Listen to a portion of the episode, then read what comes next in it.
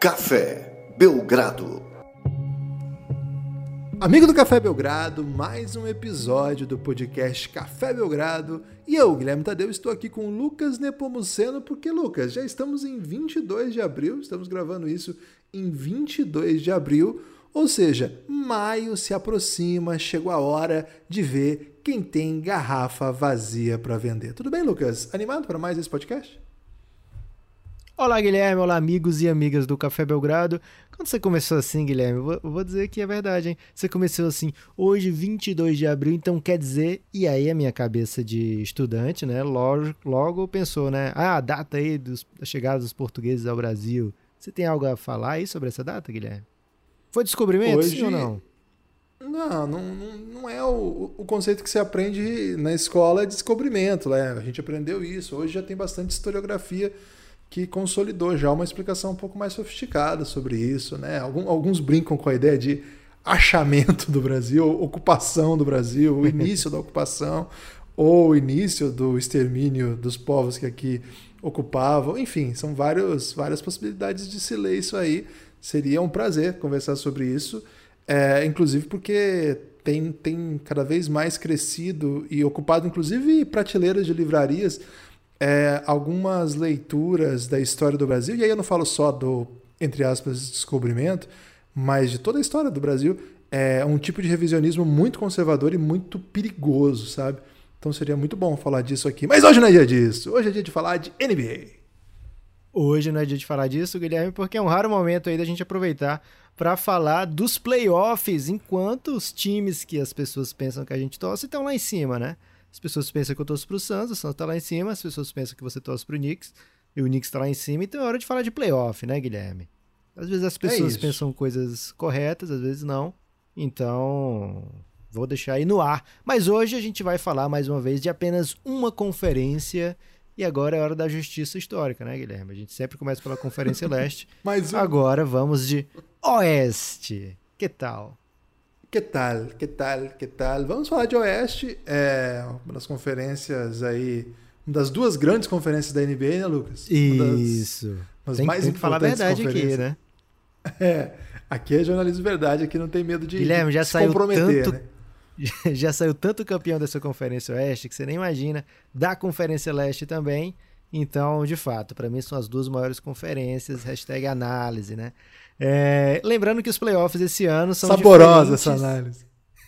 são diferentes dos playoffs dos outros anos todos da história da NBA, porque para pós-temporada sempre vão apenas oito equipes de cada conferência, já há muitos anos, né? antigamente era até menos do que isso, mas já há muitos anos vão apenas oito equipes de cada conferência, e a partir dessa temporada, ou talvez exclusivamente nessa temporada, ainda é um, algo que está em teste por parte da NBA, vão os seis primeiros de forma imediata para os playoffs e do sétimo ao décimo colocado de cada conferência, independente da campanha deles, pode ter time com 50 vitórias em sétimo lugar e 20 vitórias nesse, ano não, né? Mas poderia, em tese, ter time com, sei lá, 15, 16 vitórias a menos e mesmo assim roubar uma dessas vagas dos playoffs, porque do sétimo ao décimo colocado, eles vão disputar um play-in, Guilherme. Posso te falar como é o play-in, Guilherme, para tirar de vez por todas as dúvidas da população nacional?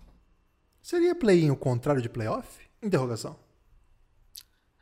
Em alguns, em alguns, de algumas maneiras sim, mas em algumas culturas. De outra, em vários países as pessoas podem até pensar isso, mas de outra maneira, Guilherme, se pensar bem, o contrário de playoff é não ir para o playoff, algo que o Phoenix Suns está fazendo aí há 10 anos, né? O Phoenix Suns tem buscado sempre o contrário dos playoffs, mas esse ano vai aos playoffs. E quem vai ao play-in, Guilherme, entre o sétimo e décimo colocado, faz o seguinte: primeiro jogo é entre sétimo e oitavo, primeira rodada, né? Sétimo enfrenta o oitavo, o nono enfrenta o décimo. Quem vencer do sétimo e oitavo pegou a sétima vaga nos playoffs. Passou já. Quem perder entre nono e décimo está eliminado já. Ok? É bom okay. falar que nesse jogo sétimo e oitavo, o sétimo joga em casa, uma partida só, e nesse jogo nono e décimo, o nono joga em casa, uma partida só. Quem perdeu o jogo entre sétimo e oitavo, independente de quem for, vai sediar o último jogo pela oitava vaga dos playoffs. E aí ele enfrenta o vencedor de nono e décimo. Né? Se o décimo vencer, ele joga, por exemplo, contra o oitavo, se perder na outra, na outra, na outra chave lá. Então, quem passar em décimo tem que ganhar duas partidas fora de casa para chegar aos playoffs. Quem passar em nono joga a primeira em casa, se vencer, joga a segunda fora. E entre sétimo e oitavo é garantido sediar o jogo-chave, né? Quem venceu Quer dizer, sediar pelo menos um jogo que se você vencer, você está dentro. Né? Se o sétimo vencer logo de cara, ele já está dentro e o oitavo joga em casa a próxima. E se o oitavo vencer, o sétimo mais uma vez joga em casa, dessa vez contra o nono ou décimo. Então deu para entender, não deu, Guilherme? E tranquilamente como é que funciona o play-in? É, o, essa é uma das poucas coisas que eu consigo entender com facilidade que envolvam números, né, Lucas? De maneira geral, eu apanho muito para essas coisas. Mas no caso aí de. Acho que é muitos, são muitos anos já de NBA, né? Muitos anos de basquete, muitos anos de esporte de maneira geral. Então a gente já fica um pouquinho mais treinado, né? Meu cérebro é muito bom aí para classificações esportivas. Ok. Então acho que normalmente faria mais sentido a gente começar aí de trás para frente, mas para pegar o aquilo que está em dúvida, né? A gente pode começar de frente para trás, falar dos times que estão virtualmente classificados já, Guilherme, para os playoffs. Utah Jazz, Phoenix Suns devem mesmo garantir primeira, segunda ou no máximo terceira colocação ali da Conferência Oeste. Los Angeles Clippers também está muito bem, já com 42 vitórias, mas o mesmo número do Phoenix Suns, só que por um lado o Suns tem 16 derrotas, enquanto o Clippers tem 19 derrotas. Né? Utah Jazz, 44 vitórias e 15 derrotas, são as três melhores campanhas da NBA, Guilherme, não é pouco, né? É, os três primeiros lugares da NBA estão na Conferência Oeste, uma conferência que ano sim ano também se mostra ser a mais forte da NBA, né? É, mais uma vez. É, agora, o que, que, impressiona é que do, duas equipes que estariam, digamos assim, no segundo nível da, da conferência, o Suns não sabia se muito bem o que podia esperar, mas o Jazz era uma equipe de segundo tier ali, né? Quando fala segundo nível é assim, que não é o Lakers, que não é o Clippers, é, ou que não é nem mesmo o Denver Nuggets, né, atual finalista de conferência, saltam, né, disparam, faz, fazem uma temporada incrível, jogando muito, com padrão de jogo, com craques, com sistema, né, com, com propostas de jogo que funcionam. É, então, acho que isso mostra ainda mais a força do Oeste, né? Porque além dos times que a gente já esperava que estariam no topo, e é por isso que a gente considera Conferência Oeste uma superpotência, né? O fato de existirem várias equipes muito fortes, você pega duas equipes que não estavam cotadas para serem do topo e estão brigando lá, estão colocando seus times lá, enquanto o Clippers está em terceiro e o Lakers em quinto. É verdade que a gente tem que situar, o Lakers ficou sem LeBron, ficou sem Anthony Davis, que nós estamos gravando isso na noite em que o Anthony Davis supostamente volta, né, contra o Dallas Mavericks. Então, é um, é, acho que mostra bem a força que essa conferência é capaz de entregar. Acho que a força do Suns, a força do Jazz, que são projetos sólidos, mas não só, né? Você vê o Denver Nuggets mais um ano chegando, Portland Trail Blazers, que a gente sempre diz, sempre vai para playoff, vai para playoff. Dois candidatos a MVP, né? Luca Doncic e Stephen Curry, jogando para baixo do sétimo lugar. Isso diz muito sobre essa conferência, Lucas. É, Guilherme, esses três times se destacam mesmo, né? Porque o os três times apresentam uma consistência tanto ofensiva como defensiva nessa temporada, na temporada regular. Lógico, como você bem lembrou, né? O Lakers, os números do time do Lakers não vão ser os mesmos números que a gente esperaria caso o time tivesse completo, assim como outros times dessa conferência também, mas a gente tem que analisar os números de acordo com o que eles são apresentados, né? E o Utah Jazz, Guilherme, ele tem a quarta melhor defesa e o quarto melhor ataque em rating na NBA, e isso deixa o time como o melhor da NBA, né? Tem o melhor rating no geral, quando você alia, né, defesa e ataque, você vai ter o melhor time da NBA nessa temporada regular Utah Jazz. estatisticamente, o Phoenix Suns também entra no top 10 das duas características. É o sexto melhor ataque, a quinta melhor defesa, é, ou seja, solidez dos dois lados da quadra. O Clippers, por outro lado, ele tem um, um, jeitinho diferente, né? Sei lá, o jeito que o Clippers faz é diferente. Ele tem o melhor ataque da, da temporada e a décima primeira melhor defesa. Normalmente a gente pede, né, que assim, os contenders fiquem se apresentem como contenders estando no top 10 das duas características, né, dos dois lados, tanto ofensivo como defensivo mas o pro Clippers dá para passar esse pano, afinal é o melhor time ofensivamente da liga nesse momento. Guilherme, eu tenho, tô para dizer o seguinte, a troca do Rajon Rondo pelo Lou Williams vai se mostrando cada vez mais acertada por parte do Clippers, né? Pelo menos nos jogos de TV, né? O, o Rondo, antes dele ser... Aliás, ele é conhecido já há muitos anos como Playoff Rondo, né? Pela maneira que ele atua nos playoffs. E na temporada regular ele tem outro apelidinho também, Guilherme, que é o, o National TV Game Rondo, né? Que, ou seja, é o jogo que passa para os Estados Unidos inteiro, ele costuma destruir. E aí, essa, essa, os últimos dias teve uma sequência aí de jogos na TNT, jogo na ABC lá, é, jogos na ESPN, e o Rondo se mostrou que, que pode sim ser uma peça muito importante para o, jeito que esse Clippers conduz o jogo, né? Gostei do que o Rondo fez no Clippers nesses últimos jogos. Acho que independente do preço que o Clippers pagou, foi uma boa decisão ter um cara desse nível, com esse QI dentro do elenco. Acho que ele tem muito a agregar, principalmente na, na parte de, de, de playoffs, na parte mental também do Clippers, né? Um, um cara que foi campeão por Boston e por Lakers. Ninguém pode dizer isso, né? Se, eu não lembro agora se tem mais alguém fora o Rondo que conseguiu isso, mas se tem, é pouquíssimo jogador. Foi na época isso. do Minneapolis Lakers ainda, né? Acho que é, teve um, mas agora eu não lembro. Aí conta, desculpa. Guilherme, Minneapolis Lakers. Conta, pô. Senão no Lakers não tem 18 títulos. Ok, mas não era a rivalidade Lakers e Boston ainda, Minneapolis, né? Não. Não, é. certamente não. Então, assim, da rivalidade, né? Consolidados como os grandes times da NBA. É, acho que o Rondo é o único, né, que tem isso. Então é um cara que vai chegar nos playoffs e vai, enfim, trazer uma estabilidade, né, digamos assim, para o Clippers e acho que esses três times realmente se destacaram até agora nessa temporada regular. O Lakers poderia estar aqui se não tivesse tido contusão, mas Lakers. o Lakers está em outra tier, Guilherme. Ele está numa tier, né, separando esses três, que são os times que, por um motivo ou outro, poderiam estar lá em cima, mas não estão.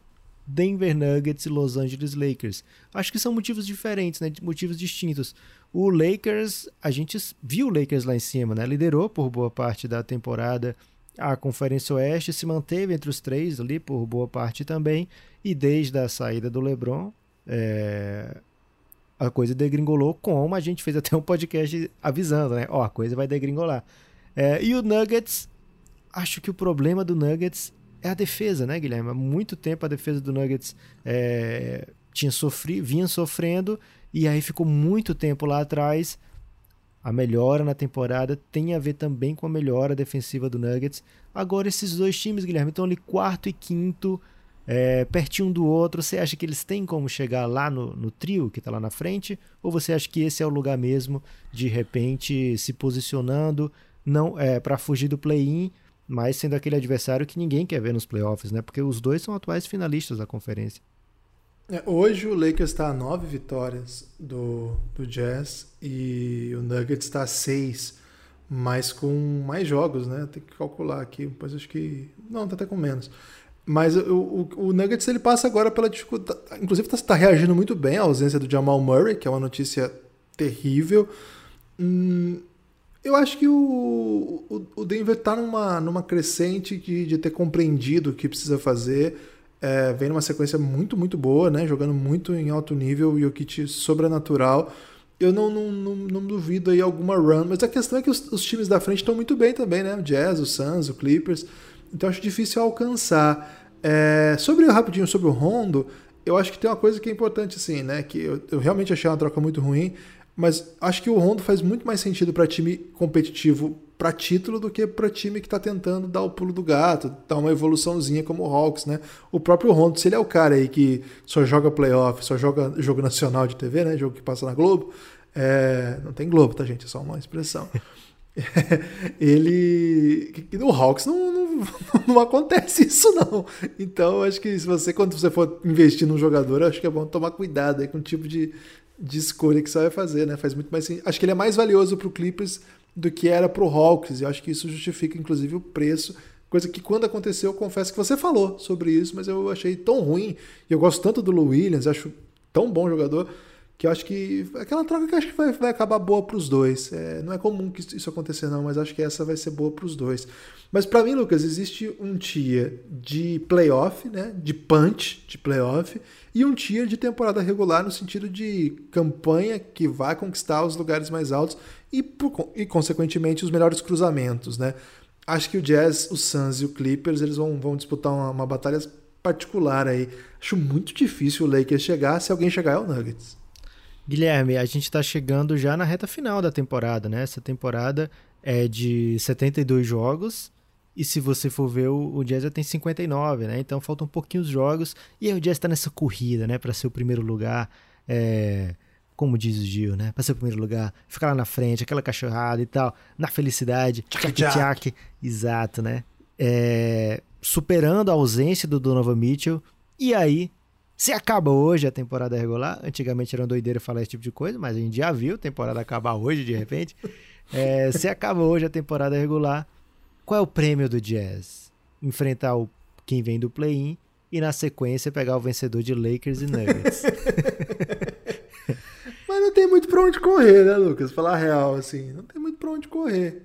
Porque semifinal de conferência no Oeste não tem. É pancada, é pancadaria, né? Porque se for outro lado é o Clippers. É, é, é tranquilo? É, não é também, né? Não é, né? Mas a, a, esperança era você pegar um time up and coming, né? Ou então pelo menos ter a esperança de pegar ou Lakers ou Suns, de repente. O Suns ainda precisa se, se provar em playoff. É, ou, é, ou Nuggets ou Clippers, né? Que pelo menos, de repente, o Clippers é um time que enfim, você já viu que ainda não conseguiu se provar em playoff, não conseguiu ir muito adiante.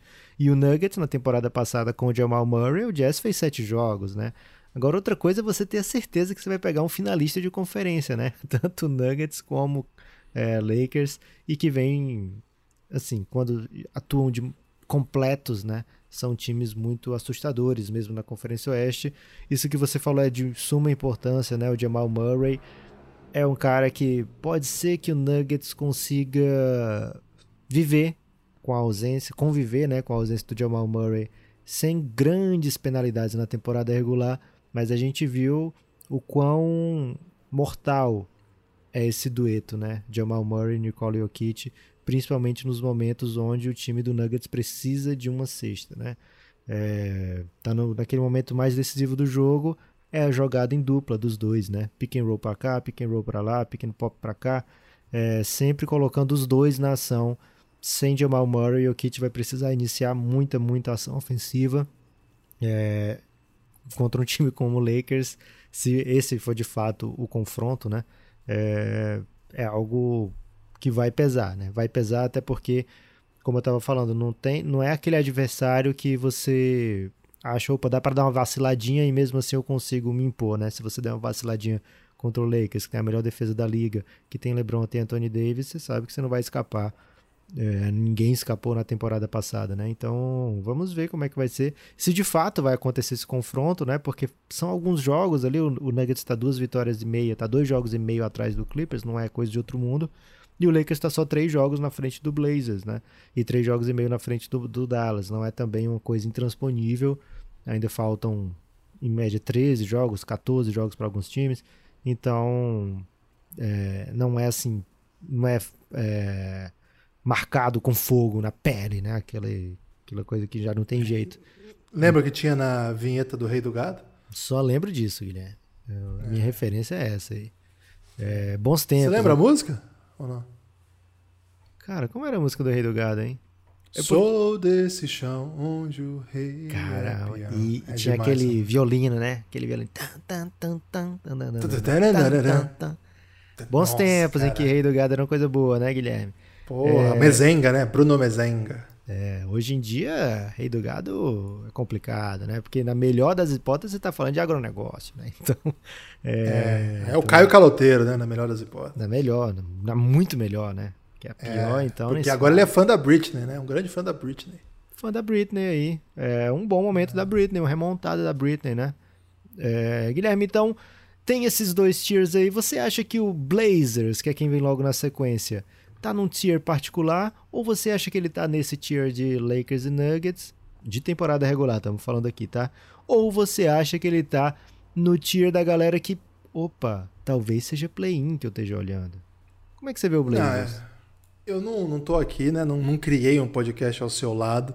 Não faço lives aqui na Twitch para gravar os podcasts que vão ao feed aí, que a pessoa tá ouvindo no Spotify, no podcast Addict, no Cashbox, ou se se puder, a gente agradeceria pela Aurelo, que remunera os produtores, ou no iTunes, etc. Eu não fiz tudo isso aqui, Lucas, para falar mal de Damian Lillard, né? Vamos falar a verdade isso.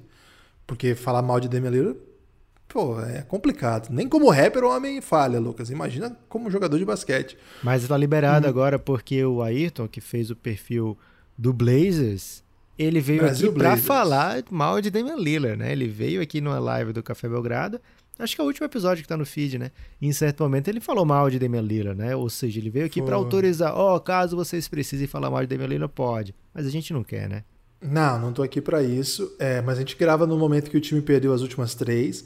Das últimas dez, perdeu sete. E assim, não é do nível desses cinco. Assim, não é do nível desses dois, Lakers e Clippers, e nem da temporada de Jazz e Suns acho que o Nuggets é um híbrido entre boa temporada ou, sobretudo, um time que a gente confia porque tem feito coisas muito boas e tem um super craque. Eu acho que o Blazers tem um super craque, mas não é um time que tem feito coisas muito boas. O ano passado quase não vai para playoff. Quase não foi muito por conta de lesão também, um caso parecido com o do Lakers que nós estamos falando aqui. O Lakers não perigou ficar fora de playoff. O Blazers perigou sim, precisou do play-in, inclusive, para chegar da bolha, né? Inclusive, a bolha e o play-in. É, mesmo com uma bolha. Então, eu acho que o Blazers não tem essa garantia de que não tá, que tá livre. Não é muito melhor do que o Mavs. O, o Blazers está no nível do Mavs, está no nível do Grizzlies, está no nível do Golden State. E ao dizer isso, quer dizer que ele está na briga do play-in. Pode ser que ele entre no play-in com as costas na parede, né? Porque entrar no play-in com uma vantagem ainda é uma vantagem bem grande, né, Lucas? Agora, entrar no play-in com costas na parede, essa, essa briga eu acho muito boa. Daqui para o final da temporada, muita gente acha que o play-in ela enfraquece porque aumentou o número de vagas. É, até o Luca Doncic deu uma declaração bem é, mal-humorado aí com o play-in. Você joga a temporada inteira para depois poder ficar fora em um jogo. É, eu entendo isso tudo. Mas o fato é que essa pequena vantagem que tem classificar na frente no play-in é uma grande vantagem, não é?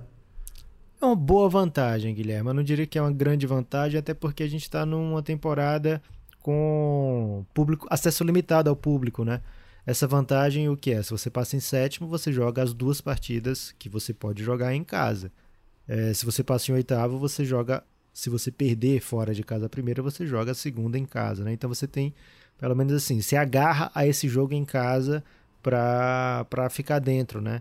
Mas eu entendo um pouco o mal humor do Luca, porque, enfim, é algo que mudou, né? É, e as pessoas não, não topam mudança, Guilherme. A gente viu aí com a nossa Superliga, a nossa querida Superliga do futebol, né? É, ficamos sozinhos nessa, né? A gente estava muito animado. A gente e o Florentino, né?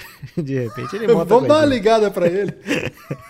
É, muito afim de ver jogo bom o tempo todo, mas uh, o público não, não, quis saber de mudança, né, Guilherme? O pessoal é muito, ah. tem aversão com a mudança, né? Sente essa aversão. É, então, de fato, é, pode ser complicado você ficar fora. De repente, o Luca não pode jogar. Já pensou que desastre, né? O Luca sem poder jogar. Coisa de uma semana, nem ser uma, uma coisa grave, mas por uma semana fica fora de dois jogos super importantes que definem a temporada inteira, né? É, então tem esse lado mal-humorado aí, mas eu gostei muito da inovação, dessa, dessa invenção, digamos assim, porque você acaba engajando mais times por mais tempo na temporada, né? Se você olhar nas duas conferências, a galera que está em 11º, 12º, é, já podia estar tá pensando, poxa, não tenho mais pelo que jogar nessa temporada, né? Não vou ter mais jogos relevantes mas dá para se apegar ainda a essa esperança de estar tá três jogos e meio atrás, estar tá quatro jogos atrás, ainda dá, faltando 13 jogos, ainda dá. É, então acaba engajando mais jogadores, mais time, mais torcedores. Acho bem interessante. Acho, tô contigo nessa, Guilherme. Acho que o Blazers ele se colocou nessa posição, né? Porque o Blazers ele teve melhor na temporada, ele já teve lá brigando por, por mando de quadra nos playoffs, mas com a ausência do CJ McCollum muitos jogos, a ausência de Nurkic muitos jogos, né? O Zach Collins fora da temporada inteira, é, uma necessidade estupenda de Damian Lillard fazer coisas e coisas e coisas o tempo todo, né? Precisar ganhar jogos em sequência na última posse. é, nem sempre vai acontecer, né? A gente está gravando, você falou, Guilherme, três derrotas. Se eu não me engano, três das quatro últimas derrotas do Blazers foram por um ponto. É, então, é uma coisa assim que acontece. Você tem o, o, cara, talvez um dos mais clutches da liga, talvez o mais clutch, né? Se a pessoa for lembrar quem é que tem mais game winner, é, a pessoa vai pensar imediatamente em, em Damian Lillard, né? É, então, mesmo assim acontece isso com os times. Você tendo um cara fenomenal como esse, no último jogo, por exemplo, não deu para a bola chegar nele, né? Foi uma transição muito rápida e o time, a bola, a última bola sequer chegou nele para vencer a partida e foi uma derrota por um ponto, né? É, então o Blazers acabou se colocando nessa posição, ele está segurando nesse momento a última vaga que vai direto aos playoffs, que é a sexta do Oeste. É, o Dallas está só meio jogo atrás, né? Tem o mesmo tanto de derrotas e está só uma vitória atrás, né? Caso o Dallas vença hoje, já fica é, com a campanha igualada do Portland Trail Blazers. Então vai ter essa briga aí. O Lakers, se tivesse mais tempo sem Anthony Davis e LeBron, podia também acabar escorregando para essa briga, mas acho que com a chegada do Anthony Davis as coisas vão dar uma estabilizada por lá. É, e se Deus quiser, daqui a pouco o LeBron volta também. Então acho que vai ficar nessa briga aí, Guilherme, de Portland e Dallas para pegar playoff direto. E aí esses outros que você citou, Memphis, Golden State, é, e o que sobrar dessa briga, né, de Portland e Dallas, ficam com sétimo, oitavo, nono. Tendo a achar que o Golden State ainda escapa aí do, do, do Memphis e, e deixa o Memphis pro nono décimo, mas não sei, Jaron Jackson Jr. voltou agora, né? Então cada time aí tem um, uma historinha nessa temporada, Guilherme. Você quer falar especificamente de algum desses times? Memphis, é... Dallas, Golden State ou San Antonio? Eu quero falar do Golden State. Ô Lucas, o, o, quando eu falo assim, que eu acho que essa, essa briga pelo play-in ela é mais pesada do que parece, é porque, assim, no momento. No, na tabela do jeito que está hoje, né? Hoje nós temos o Mavis com 31 no sétimo. O sétimo no play-in tem isso que você falou. Você tem a chance de perder e jogar o último jogo ainda. Cara, mas ele tá três jogos. O Spurs tá com 28 vitórias. Três vitórias do, do Mavs. Se o Spurs for o décimo, ele fica a uma derrota da eliminação. E pronto. Você joga o jogo lá contra o nono e já é era. Isso. Perdeu, não tem nem chance. Então, tem um peso, assim, tem um peso muito grande essa ordem aqui, que parece que não, né? Parece que o nono é a mesma coisa. Então, hoje, ser o oitavo ou o sétimo, acho que vale muito mais do que parece quando a gente pensa que tem play-in. Porque é, a chance de poder perder pelo menos um jogo acho que é, é, um peso assim que, que isso. dá Os, tanto a, a, o sétimo como o oitavo podem perder o jogo né? Eles se enfrentam o sétimo e o oitavo. Isso e, o oitavo caso... e o nono não podem perder. Quem perder tá o, nono, o nono e o décimo, décimo desculpa. quem perder tá fora. Isso. Então e, e, nesse momento Guilherme o oitavo e o nono tem a mesma mesma campanha basicamente né? exatamente. Né? se você for o nono que hoje é o Golden State Warriors cara você pode num jogo não jogar bem e tá fora da temporada, sendo que com uma ou duas vitórias, né? O Thiago Camelo teve com a gente aqui no último podcast falou sobre o fato do, do Stephen Curry não jogar os últimos períodos inteiros, tanto de jogo que o Golden State perde, é por pouquinho que dava a impressão que se ele jogasse um minuto a mais o time venceria. Essa, uma, duas, três vitórias pode ser a diferença de quatro jogos para playoff, no mínimo, né? Que seria uma varrida, vamos dizer assim para zero, né? Para um jogo de play-in, eliminação, um jogo que você não a coisa não encaixa, você perde para o décimo, por exemplo, e tá fora.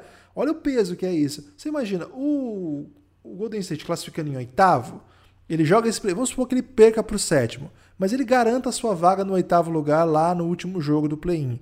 Cara, ele vem aí para enfrentar um Jazz com o Stephen Curry daquele. Cara, não dá para fechar assim que o Jazz vai varrer. Não é uma coisa garantida assim. Então, acho que a, essa briga aí por sétimo oitavo vale muito, assim, vale muito agora. É, embora a ideia que pareça, para quem não acompanhou bem a regra do play-in, é que ah, vai, vai, vai, vai os quatro ali, são dez que passam, é muito time mesmo. Não é muito time. Na verdade, é pouca vaga. Continuam sendo. Agora são seis vagas só. Não são oito, são seis. E outros quatro ficam nesse, nessa grande confusão aí, nessa grande é, alvoroço, esse alvoroço. Alvoroço é bom, hein? Eu preciso falar mais vezes. Escolhendo falar do Golden State, é. Estamos passando, a gente estava falando, de, vem de uma semana, né? O time está num momento até que bom na temporada, venceu seis das últimas dez. E nessa semana, né, ele perdeu. Jogo que assim, esse jogo que eles perderam para o Celtics foi muito assim, que tava com cara que eles iam vencer, sabe? Assim, uma cara, cara, eles vão vencer esse jogo, vão vencer esse jogo, perde assim.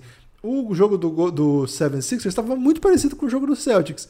E de repente o Curry começou a matar bola de todo. De repente não, né? ele matou o jogo inteiro. Mas no final matou mais algumas bolas, venceu mais uma. Aí ontem perderam para o Wizards, né? Uma derrota frustrante. Vão para uma semana pesada agora. Vai ter jogo contra o Nuggets e contra o Dallas nessa semana. Então é uma temporada que você precisa muito, muito, muito de Stephen Curry no limite, né? É, do ponto de vista do fã do Curry, é muito legal assistir, né, Lucas? Porque o cara fez 49 pontos naquele jogo contra o Sixers. 49 pontos. E eu até coloquei lá no Twitter, né, Lucas? Tá com vontade de digitar MVP, né, minha filha? E aí, alguns minutos depois, algumas, uma hora depois, o Jokic manda 47, eu acho, 48, não lembro. É uma noite assim, de, foi o domingo isso, né? Eu não lembro agora se foi sábado, domingo, enfim. É uma noite mágica, assim, né? De, de lendas do basquete. Pro fã, pra gente que gosta do Curry, é maravilhoso, porque você fica vendo ele se desdobrar para usar aquela jogada que você criou muito oportunamente na live, né, Lucas? Que é o, seria o Steve Kerr o idiota. Ao tempo todo, né? Tentando chutar todas as bolas. Mas pro Golden State, pro Stephen Curry, é extenuante, né? É angustiante, é extenuante. E, e antes de tudo é muito tenso, né? Porque tem tudo isso que eu tô falando aqui. Essas derrotas, todas elas custam muito. E na reta final vai custar cada vez mais. Eu quero ver o Stephen Curry nos playoffs. Quem você quer tirar? Não sei. Não é o Luca Doncic também. Eu quero ver esses dois jogadores nos playoffs. Agora, é muito pesado, Lucas. É, é muito pesado o que o Golden State tem que fazer para conseguir essa vaga. Ah, mas é Conferência Oeste, né, Guilherme? Conferência Oeste é assim mesmo. A gente está acostumado aí a ver bons times fora do, dos playoffs, né? Por exemplo, em 2014 o Suns teve 48 vitórias de 82 jogos, foram 48 vitórias e 34 derrotas e ficou fora dos playoffs, né? Ficou com a nona posição. Em outras temporadas já teve esse time também de 46 vitórias, ficar fora. É, então a gente está acostumado a ver time, bons times, ótimos times na Conferência Oeste sofrerem para conquistar uma singela vaga de playoff, né? É, e um desses times que pode ter uma temporada incrível e ficar fora é o Memphis Grizzlies. O Memphis Grizzlies é um time que vem se formando. O Memphis, Guilherme, é como aquele time que você monta no Football Manager, né? Ou no CM antigamente. Que você contrata vários jogadores bem jovens e vai deixando. Vai deixando crescer lá, vai. Até no Foot dava para fazer isso, né? Você contrata um jogador com força 1. E tem time que faz isso agora, os da Red Bull, né? Todos fazem isso, né? Independente do país, eles fazem isso também contrata vários jogadores jovens e vai deixando lá para eles irem melhorando com o tempo, né, crescendo e tal. E esse time do Memphis é muito isso, né? Tem Jamoran jogando de maneira incrível, tem o Grayson Allen, né, se tornando agora um, um jogador mais efetivo de rotação. Muita gente torce o nariz, mas Dylan Brooks é um 3D que muito time adoraria ter no, no, elenco. O veterano do time Valanciunas tem 28, né? E uma carinha de bebê ainda, Guilherme mas tem um barbão assim para enganar, né? Para parecer um, um, um, homem, um homenzarrão, né? Vocês falam homenzarrão aí com frequência, Guilherme? Não, não fala muito não. Rapagão até que falava, mas homenzarrão Rapagão é bom, hein? Rapagão, é bom demais. Rapagão é uma palavra meio lado B, né? Pouca gente tem usado rapagão aí. Saudades rapagão. Volta rapagão. Pode trazer junto com o alvoroço, hein? então tem Além disso, né, jogadores ainda assim com menos relevância, como Desmond Bain, que é novato esse ano, mas já tem jogado inclusive como titular algumas partidas. Do DeAnthony Melton, né, fica sumido uns jogos, de repente aparece fazendo 20 pontos, 10 assistências, depois some mais um tempo. É, Brandon Clark, lógico, né, grande jogador. Aí o, o Xavier Tillman, também um jogador que chega é, para essa temporada meio do nada, né, já, já chega jogando a, a, aposta do time, né, que foi o Justice Winslow, sequer deu certo até agora, e mesmo assim esse time, ano sim, ano também, vai se metendo onde ele não é chamado, né, Guilherme? Ano passado teve no play-in, é, ficou sem a vaga, é verdade, mas teve no play-in. O Jaren Jackson Jr., né, voltou a jogar, jogou seu primeiro jogo em 18 minutos apenas, fez 15 pontos, 8 rebotes, é, 4 tocos naquele jogo, né, o jogo de estreia dele, o time até perdeu, se não me engano foi contra o Clippers, né, jogo duro, mas ele se fez, se fez notar, né? É, então é um time que tem muito jogador jovem. A gente sabe que é um time que não está com a pressa, né? Toda toda trade deadline nos últimos anos é um time que acaba descapitalizando ou que acaba não dando aquele passo, né, para frente, né? Deixa deixa mais um pouco. É, não tem essa pressa, né? Então vai deixando, vai deixando, porque sabe que a hora vai ser daqui a pouco, né? Quando esses jogadores todos estiverem atingindo a sua maturidade física e técnica, principalmente de Amoran e Aaron Jackson Jr. Acho que é a dupla assim que eles mais confiam para o futuro. Mas tem vários bons jogadores jovens, né? Então é um time que me agrada muito e é um time que vai para play-in, deve estar no play-in, né? É difícil que seja ultrapassado pelo Pelicans que tem até uma ligação aí nesses últimos anos, né? O, foi primeira escolha o Zion, segunda escolha o Jamoran, e o time do, do Pelicans vai trazendo veteranos para jogar com seus jovens, mas quem está tendo os resultados é o Memphis, né? É, então tem essa certa rivalidade entre os dois. Acho que mais uma vez vai dar Memphis nessa briga indireta. É, então vai estar tá em play-in, vai estar tá jogando jogo relevante de novo. E se as coisas correrem bem, vai estar também em playoff, jogando de repente contra o Jazz, contra um Suns. É, então, grande temporada do Memphis, mais uma vez, mais uma vez é, fazendo uma campanha acima do esperado, acima do que as pessoas imaginavam, né? Se esperava esse Memphis bem mais atrás do Golden State, bem atrás do, do Blazers, bem atrás do Dallas, atrás até, porque não, do Pelicans, né? O time, como acabei de falar, né? Com Brandon Ingram, Zion Williamson, né? jogadores assim mais consolidados, ou o Ingram, né? Pelo menos mais consolidado até do que o Jamoran. É, e ainda assim, vários veteranos no time, né? Ano passado era Drew Holiday, era J.J. Redick, esse ano veio o Bledsoe, é, então o Steven, Steven Adams, Adams. Né? Então é um time que assim teria mais até obrigação, digamos assim, de estar à frente, mas é o Memphis que tem entregado resultado, então é um time que me agrada muito e que, que legal, porque é um time que você não quer enfrentar num play-in, porque a gente já viu aqui jogos do Memphis onde eles vencem qualquer time da NBA, né? Eles perdem também para qualquer time da NBA, mas eles é. têm isso de, de serem é, jovens desbravadores muito ousados, né? Sem medo do nada, sem medo do amanhã. É, ficou aí para você é. falar, Guilherme, agora da dupla Eles, eles andam de skate? Se eles Certamente. de skate, eles estão felizes, então. Estão felizes agora, tem facilidade aí.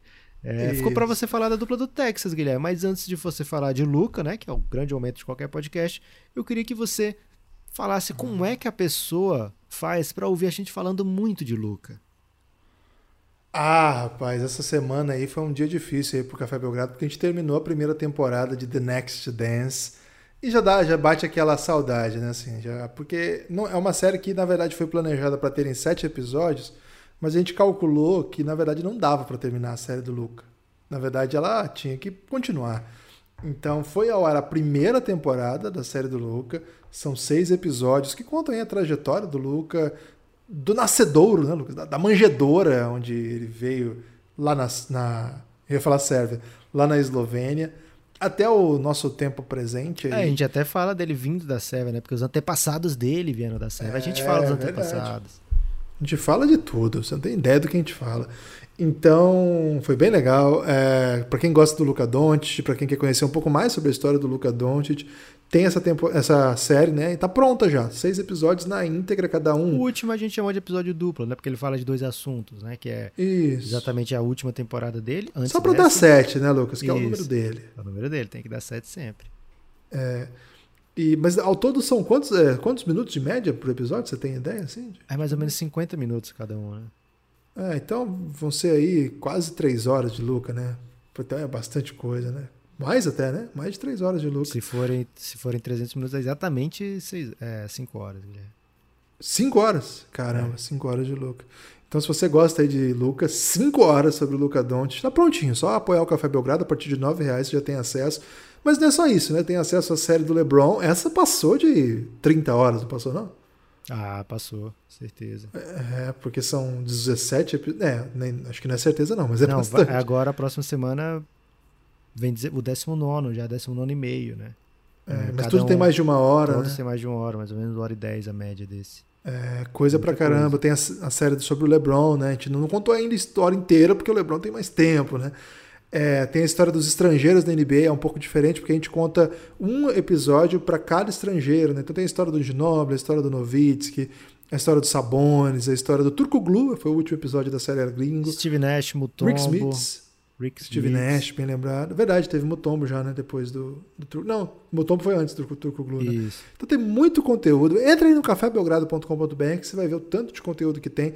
E a partir de R$ reais você faz parte do nosso é, programa de financiamento coletivo e tem acesso. Essa é a nossa recompensa para quem ajuda a manter o Belgradão. Fica aí, cafébelgrado.com.br. Tem o Pix, que é podcastbelgrado.gmail.com.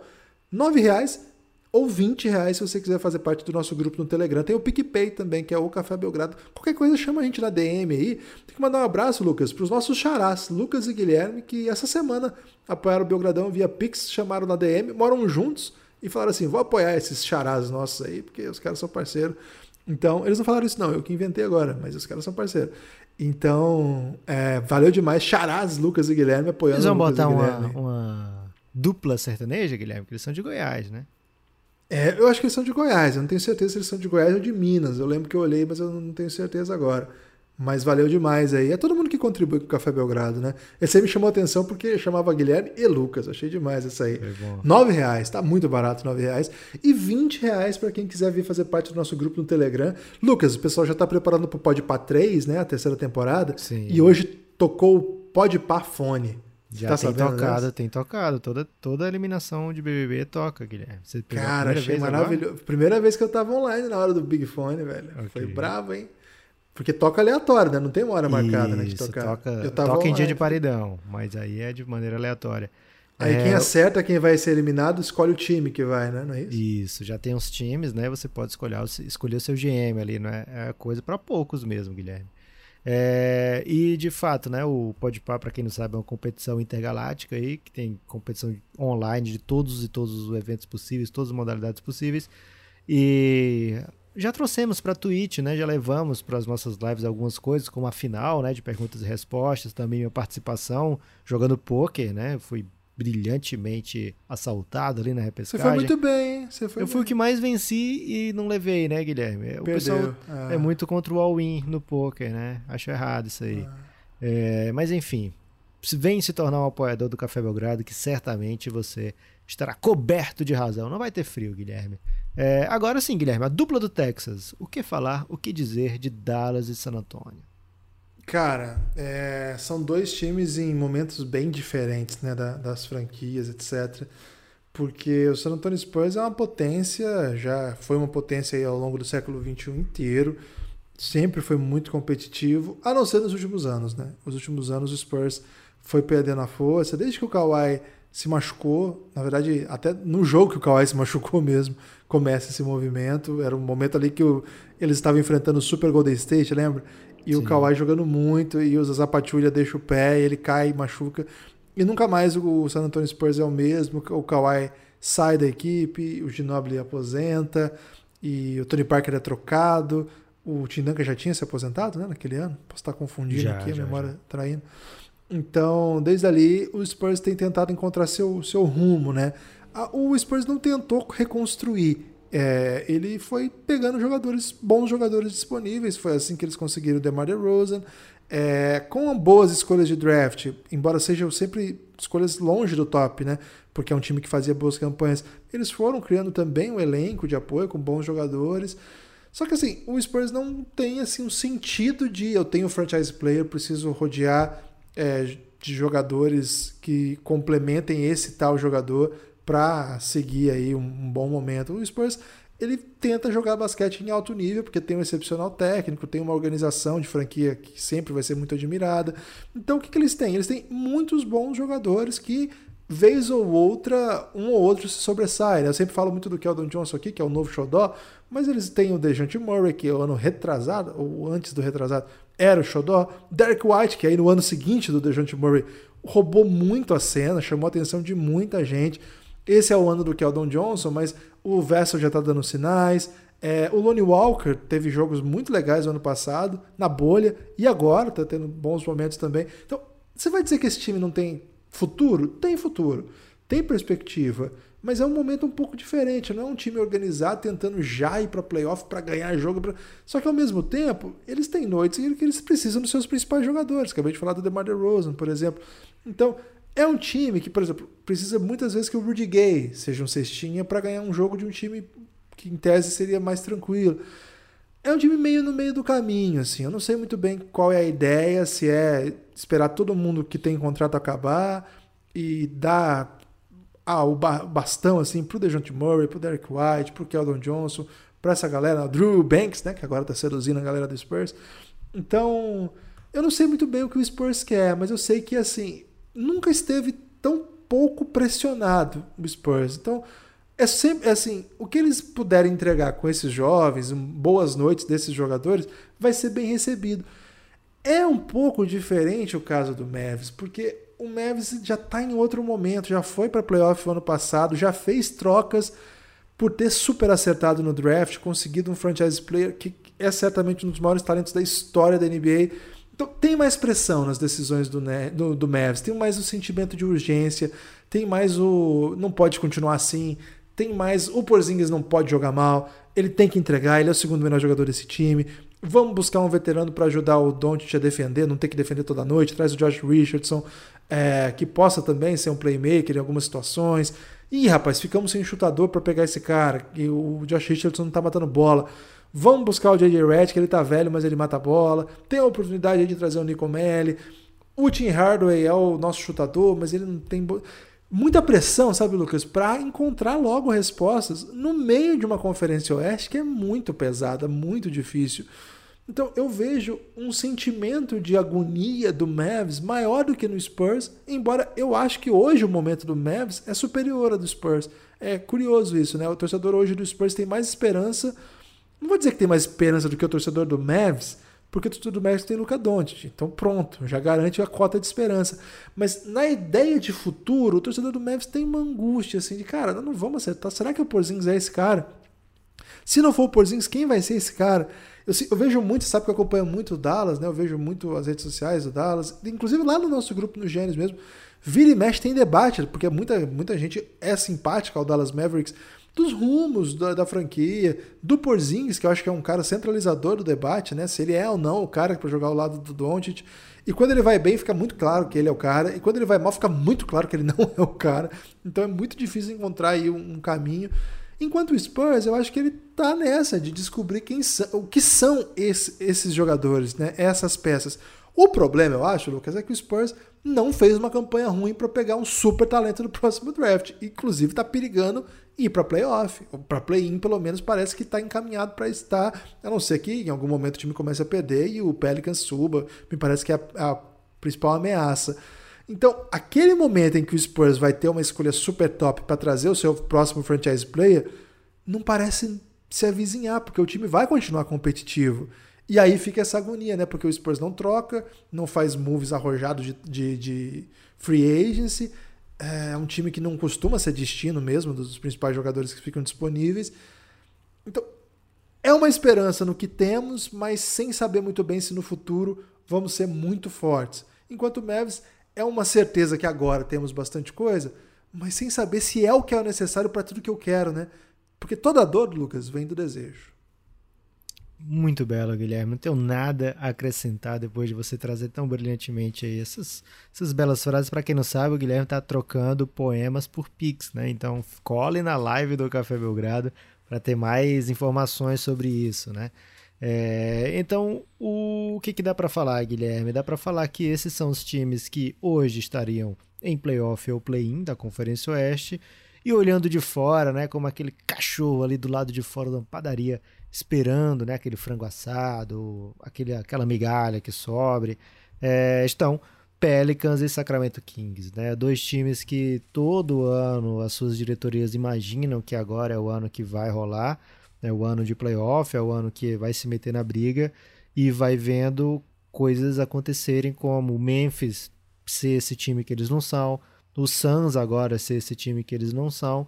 Então eles estão olhando de fora, doido que essa vaguinha do Spurs aí de bobeira, né? Porque o, o Pelicans, Guilherme, ele recentemente teve dois jogos contra o Knicks, perdeu os dois, um deles de maneira inacreditável na prorrogação, né? É, o Pelicans perdeu as últimas quatro partidas e não está mais do que isso atrás do Spurs, né? Ou seja, se tivesse pelo menos dividido essas derrotas aí, que foram jogos que dava para ter vencido, eles perderam por um Nets desfacelado, né? É, acho que o, Kevin Durant jogou dois minutos desse jogo, quatro minutos desse jogo, né? e mesmo assim o Nets conseguiu a virada para cima do Pelicans. Então o Pelicans tem muita dificuldade em fechar jogo. O Kings acho que não dá, não precisa a gente falar muito sobre o Kings, mas tudo bem. É, é um time que tem essa esperança também de ficar com uma dessas vagas. Mas o Pelicans era assim desde a temporada passada, né? Ah, inventaram um play-in, pro, inventaram a bolha pro Pelicans para ter esse confronto do Zion contra o LeBron, né? Você lembra dessa teoria aí, Guilherme? É, as é, regras da bolha. Né? As regras da bolha é para poder ter o Zion contra o LeBron. E de repente todo mundo passou do, do Pelicans, né? O Pelicans ficou lá para trás. Né? E essa temporada com 10 vagas, pelo menos que dão vaga pelo menos para play-in, mas 10 vagas ao todo de 15, né? O Pelicans mais uma vez vai ficando de fora. Isso é bem lamentável para o que se espera da franquia, para o que se, para o que se quer para a carreira do Zion é, e para o que, o que não se quer, né? Em relação ao Pelicans do Anthony Davis, né? Você não quer que o Pelicans erre tudo de novo, como errou com o Anthony Davis, porque agora a chance veio de novo, né? Veio agora um grande talento, um majestoso talento em Zion Williamson e a gente quer ver esse time competindo, né? Então essa vaguinha pode até pintar, Guilherme, porque o San Antonio ele não foi muito agressivo na trade deadline, não trouxe grandes alternativas e a campanha é, que era positiva a temporada inteira agora se encaminha para ser uma campanha abaixo de 50%. Então vamos ver se o Pelicans consegue aí engrossar nessa reta final. Gostei. Uh, Lucas, é, antes de avançar aí para os destaques finais, eu queria convidar o amigo do Café Belgrado que gosta do Belgradão e quer adquirir a camisa do Belgradão, a camisa oficial do Belgradão. Esse era meu destaque final, inclusive. Eu vou ficar sem destaque Não, final porque você está atrapalhando. Arruma um destaque final aí. Que isso? É, Wodsey, esse é o site, em W-O-D-I-S-S-E-Y. Wodsey. Você, você deu errado. Aí, você deu errado o site. Como é que você faz isso, Guilherme? Tem dois Y, não, não é tem assim? I. W-O-D-Y-S-S-E-Y. Ah, eu falei I? Ah, foi mal. Faz o seguinte, entra lá no Instagram do Belgradão, que tem o link lá pro, pro canal da Odyssey no, no Instagram, pro é canal que fala Instagram, no perfil da Odyssey no Instagram e lá tem você, links para você Você tá muito TikTok, aí. Guilherme, você não sabe nem como é que se fala no Instagram. Canal é, canal é Telegram, né? É e TikTok falar, também né? é canal, acho, não é? Não, não é canal não, acho que é perfil, hein? Que aí agora isso, não sei cara. também. É, TikTok nós estamos demais, hein? Passamos aí de 100 é, seguidores. E 100 mil momento, visualizações hein? também, né? Tá bizarro isso aí. Tá, 100 mil visualizações. É bizarro. O TikTok é muito parceiro nosso. Chegando aí a 9 mil no Instagram e a 29.300 no Twitter. Esses são os números atuais e 400 lá no canal do Telegram. Se você não entrou ainda, entra lá no canal, é gratuito. O que, o que faz parte do nosso plano de apoio é o grupo, onde acontecem essas doideiras que a gente falou aí, pode ir pra fone. Mas o canal, para você ter acesso ao conteúdo do Belgradão, é, é, gratuito. Então é só você procurar aí Bel, canal do Belgradão, Café Belgrado, no search do Telegram, que você vai ter acesso ao canal. Entra aí, dá uma moral pra gente aí. Quando tiver podcast, a gente posta lá. É, quando tem live, a gente posta Isso. lá. Quando, às vezes, grupo. quando tem alguma notícia. É. O grupo é diferente, né? O grupo é onde você vai se você quiser xingar a gente diretamente, né, Guilherme? Inclusive, isso, isso. aconteceu recentemente Até ofensas, na né? questão da Superliga, né? Na Superliga de Futebol, o grupo inteiro, 216 Ficamos pessoas, sozinhos, né, velho? Eu e o Guilherme defendendo a Superliga. A gente queria muito ver o, o Vini Júnior jogando contra o Neymar várias vezes. Se bem que nem tinha Neymar ainda, né? O Neymar ia entrar Não depois. Tinha Neymar, né? É. Mas o resto da população era muito contra, defendendo lá o, o Basel, né? O Basel e o Bolton. Os heróis do povo. Burley, é. A galera ficou brava com a gente mesmo, hein? Isso aí é verdade aí. Mas por sorte a gente perdeu essa aí, Lucas. Fiquei muito feliz com essa derrota. Porque eu já não estava aguentando mais ter que defender aí os bilionários europeus e americanos, caramba, né? Não tava afim de ficar do lado dos bilionários, não. Ainda bem que a gente perdeu essa aí. É, embora tenha sido uma bela batalha que nós travamos aí. Duraram. Você viu a propaganda da, da Heineken sobre o. o... eu vi. Você viu? É real aquilo, né? Não é, não é meme, não, né? Eu se você beber, não cria uma liga. É, é, Se você beber, não cria uma liga. Muito bom. É, ô Lucas, você tem. Ah, então é isso. O Odds entra lá no canal e, claro, precisando de fazer uma bet aí para mostrar seus talentos, KTO, parceiraça do Café Belgrado, todo mundo já sabe, mas não custa repetir. E aí, Lucas, você tem aí seu destaque final? O meu destaque final, então, Guilherme, vai ser o seguinte: playoffs do NBB rolando já, né? Não é play-in, não, já é playoff, né? É um pouco diferente também do, da regra da NBA, porque se enfrenta o primeiro do quinto ao décimo segundo, né? E depois entram os quatro primeiros. É uma espécie de play-in, mas já conta como playoff mesmo. É, até agora só derrota para os meus times do coração, Guilherme. O Basquete Cearense perdeu, que agora é o Carcalion, né? É do Fortaleza. O Unifacisa perdeu. E KTO Caxias perdeu também. mas tenho fé que na segunda partida, essa sim vai ser o momento do brilho, né? Então vai dar Unifacisa, vai dar Catel Caxias e vai dar também o Basquete Cearense, Fortaleza Basquete Cearense, né? O Carca Lion vão vir para remontada, né? Porque de virada, Guilherme, é sempre uma emoção diferente. Então essa, essa é a ideia, uma emoção diferente. É, o Corinthians venceu, né? Foi o único aí dos times que eu tenho simpatia que nessa primeira rodada aí saiu com triunfo, porque de fato os times aí que nós fechamos juntos aqui não saíram muito bem. Se perderem a próxima, estão eliminados, né? É um drama já. Porque é tudo melhor de três. Como o Lucas falou, os quatro melhores, as quatro melhores equipes estão descansando nesse momento, né? Se preparando, na verdade. Tudo ouvindo o Belgradão dif... nesse momento. Tudo ouvindo o Belgradão, né? Flamengo, São Paulo, Minas e Paulistano descansam. E o resto, a galera tá torando aí de muita, muita disputa. Vamos Isso. ver. O Lucas... Minas e o, o Flamengo estão sediando, né? São as mini sedes aí dessas fases, porque Isso. foram exatamente as duas melhores campanhas. O Minas e o Flamengo. E tá, tá, tá bem legal de acompanhar mesmo. Os jogos estão passando. Cada um num canto, na verdade, né? Teve na Dazon dos jogos, mas teve no Facebook gratuito. Esse Isso, do Corinthians agora, mais recente na ESPN, Corinthians Pato Branco, passou agora há pouco, né? Então, é, é bem bacana mesmo. Quem, quem curte basquete aí, dá uma moralzinha aí. Vai ter uma cobertura especial do Belgradão, hein? Fique atento aí nos canais, sobretudo no canal do Belgradão na Twitch. E vale, vale a pena. Para quem gosta de basquete aí, geralmente são jogos que não batem com o horário da NBA. Então, vale a pena acompanhar. O meu destaque final, Lucas, tem um pouco a ver com isso, não é exatamente a ver com isso, mas temos um jogador do NBB que se inscreveu no draft, né? O Guilherme Santos, meu xará. Hum. É, chance de ter um xará na NBA, né? Você já teve o seu, né, Lucas Bebê? Já, já, já foi. Eu tive dois, Guilherme. Na verdade, a gente, a gente dividiu um, né? O George Lucas de Paula, o Jorginho.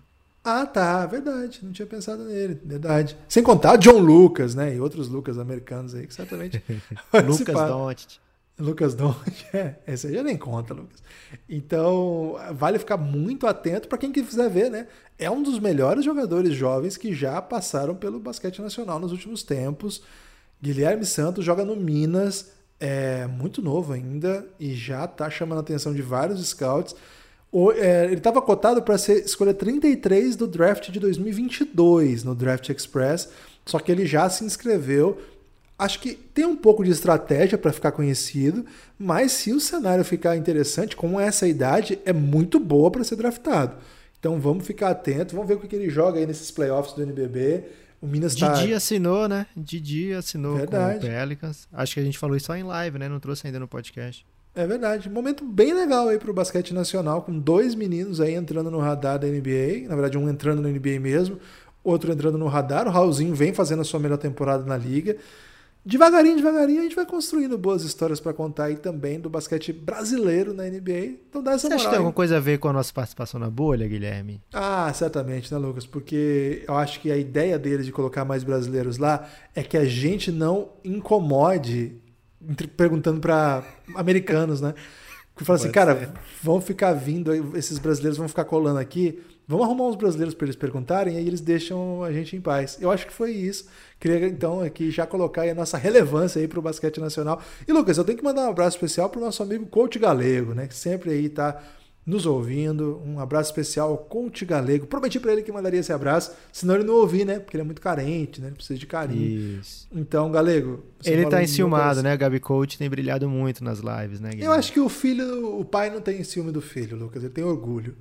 Ele olha o Gabi Coach e sorri. Valeu, forte abraço.